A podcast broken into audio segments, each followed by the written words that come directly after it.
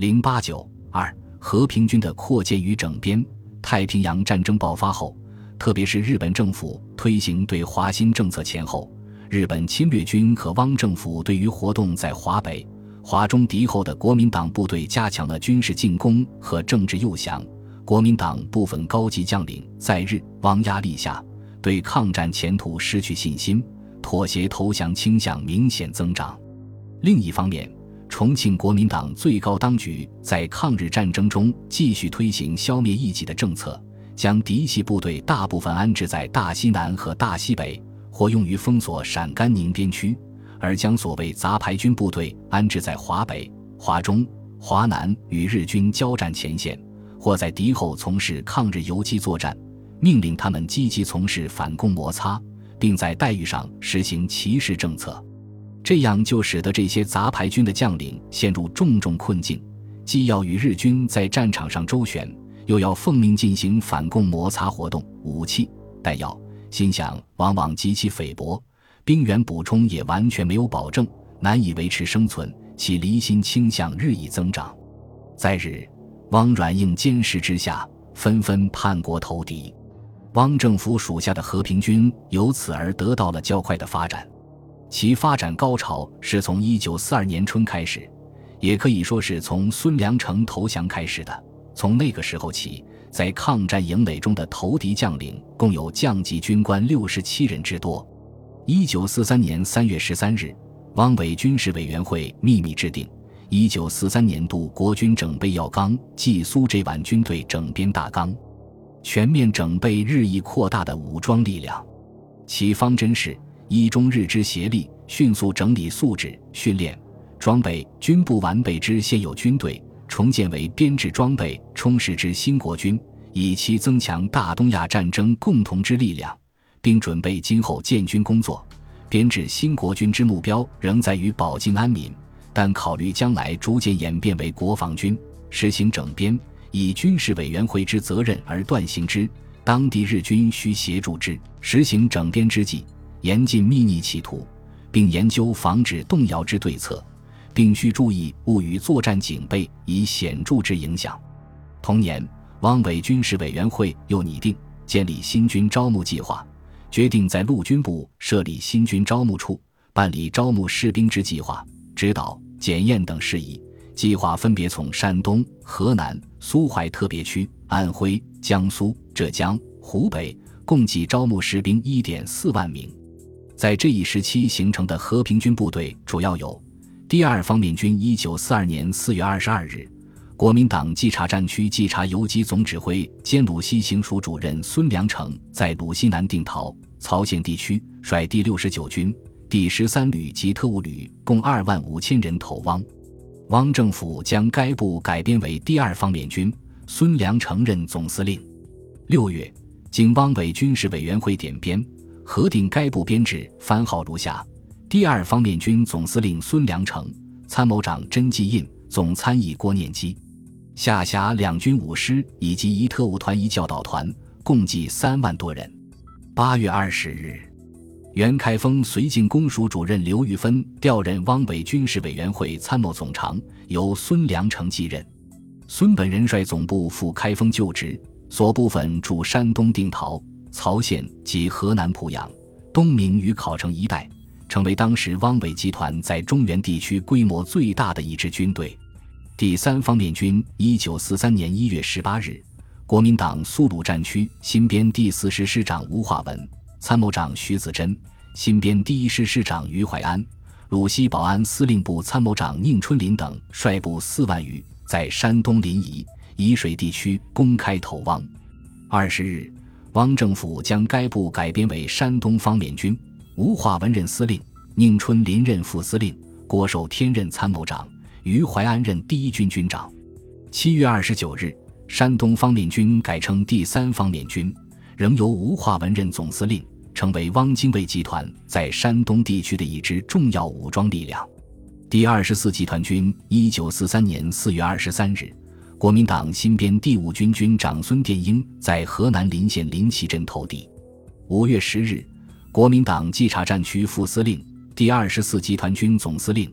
河北省政府主席兼省党部主任委员庞炳勋在被捕后也通电全国投敌，共七万余人。六月二十二日，汪伪军事委员会将该部改称伪和平军第二十四集团军，由庞炳勋任总司令，孙殿英任副总司令，辖第四十军、第二十七军，新编第五军，总部设于汤阴，各部分驻河南滑县、临县等地区。汪政府除将国民党军三支主力部队改编为和平军外，还收编了其他一些国民党正规军队和地方零星部队，并且将部分和平军部队加以扩编和升格。一九四二年一月，汪政府将苏皖边区绥靖军收编为和平军四个师，归军事委员会直接统辖。二月间。又将淮海地区保安司令部所属第五旅及第十二旅改组为和平军第三十六师。一九四二年冬，汪政府建立豫皖苏鲁边区绥靖司令部，由胡玉坤任司令，驻商丘。一年又将该部和张兰峰部合编为和平军第二集团军，由张兰峰任总司令，下辖两军。一九四三年二月二十五日。国民党第一二八师师长王进哉在湖北咸宁地区被俘投敌，改编为和平军第四十三师，由王进哉任师长。一九四三年三月二十四日，汪政府取消和平军暂编第十一军李宝莲部、第十二师张启煌部、第二十二师刘向徒部、第二十九师邹平凡部的暂编名义，将各部编为和平军正规师。一九四三年六月六日。国民党苏鲁战区鲁南指挥部总指挥、第一二师副师长兼第三三四旅旅长荣子桓率所部四千人投敌，被收编为和平军第十军，由荣子桓任军长等。在这一阶段，汪政府海军也有所发展。一九四二年三月，汪政府设立了刘公岛海军警备司令部。七月，复江伪威海卫基地部升编为威海卫要港部。由鲍义民任司令，管辖区域为：北自河北秦皇岛，南至江苏连云港响水口、兼黄、博梁海域，下辖威海卫基地队、连云港基地队、青岛基地区队、知府基地区队、十九所基地区队，拥有海翔军舰、海河炮艇等共八艘。一九四三年四月，又设立为海军汉口基地部，由孟秀春任司令，管辖区域为。长江上游、洞庭湖水域、汉水流域拥有江静等炮艇共七艘，任务是负长江上游水上治安维持之责，并随时随地协同友邦海军警备江汉各地防务。至一九四三年底，汪政府海军共拥有小舰艇共五十九艘，其中吨位稍大者如海星、海翔、海随、海静、协力、和平等军舰；江随、江静、同春。明德、东海、海河、江兴、江富、江东、江亚、江宣、江阳、江泉等炮艇，均系友邦海军本驻东亚道义精神、无代价让渡的。吨位稍小者，如江平级炮艇十二艘，将一号级炮艇二十八艘，是汪伪集团在海都后建造的。伪财政部税警总团是汪精卫集团的又一支重要的武装力量。独立于汪伪军事委员会之外，自成一个体系。自一九四零年七月时，先后建立了中央税警学校、中央税警团第一支队、第二支队。一九四三年三月一日，正式建立伪中央税警总团，先由罗军强任总团长，熊建东任副总团长。一九四四年一月，由周佛海自兼总团长，兵力最盛时达二万余。装备较伪和平均其他部队优良，任务除长理延长保卫及延误缉私外，得由政府命令担任地方警备及剿匪勘乱事宜。据一九四四年度的《申报年鉴》公布的材料，系三十二年底为止，总计国军实力已达四十二个师、五个独立旅及十二个独立团。华北方面有十二个集团军及八个独立旅。汪伪和平军发展到了它的鼎盛期。从一九四四年开始，随着太平洋战局的变化，日军败绩进一步明显，汪政府的军事力量进入了收缩整顿的新阶段，其作战重点也逐步转向对付中国共产党领导的抗日武装力量。几经调整及并编，汪政府和平军正规军的建制在战争结束前夕如下：第一方面军兼苏州绥靖公署，辖有第二军第一、二师、第三军第三、四师，另有独立旅、教导旅、特务旅驻苏南、淮南、皖中地区；第二方面军兼苏北绥靖公署，辖有第四军第三十九、四十师、第五军第四十一、四十二师、第九军第二十四、二十五、二十六师，直属第三十八师、独立第十九、二十旅驻苏中、苏北地区；第三方面军兼蚌埠绥靖公署，辖有第六军第四十六、四十七师、第七军第四十八、四十九、五十师驻淮南地区；第四方面军辖有第一军第十七、十八师。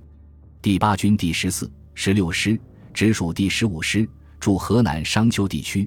第五方面军兼开封绥靖公署，辖有第二十三、五十一师、第十四旅，驻河南新乡、祁县、吉县地区；第六方面军辖有第十一军第七、八师，驻河南滑县、浚县地区；徐州绥靖公署辖有第二十八、三十三、三十五师，独立第七十一、七十三、十八旅。驻苏北、淮北地区，武汉绥靖公署辖有第十二、二十九师，暂编第五、六师，独立第十三旅，驻武汉和信阳地区。杭州绥靖公署辖有第十二军第三十四、三十六、三十七师，独立第十师，独立第四、六旅，驻浙江地区。广州绥靖公署辖有第二十、三十、四十三、四十四、四十五师，驻广东地区。中央警卫军辖有警卫第一、二、三师驻南京地区，独立第十一军驻兖州地区等。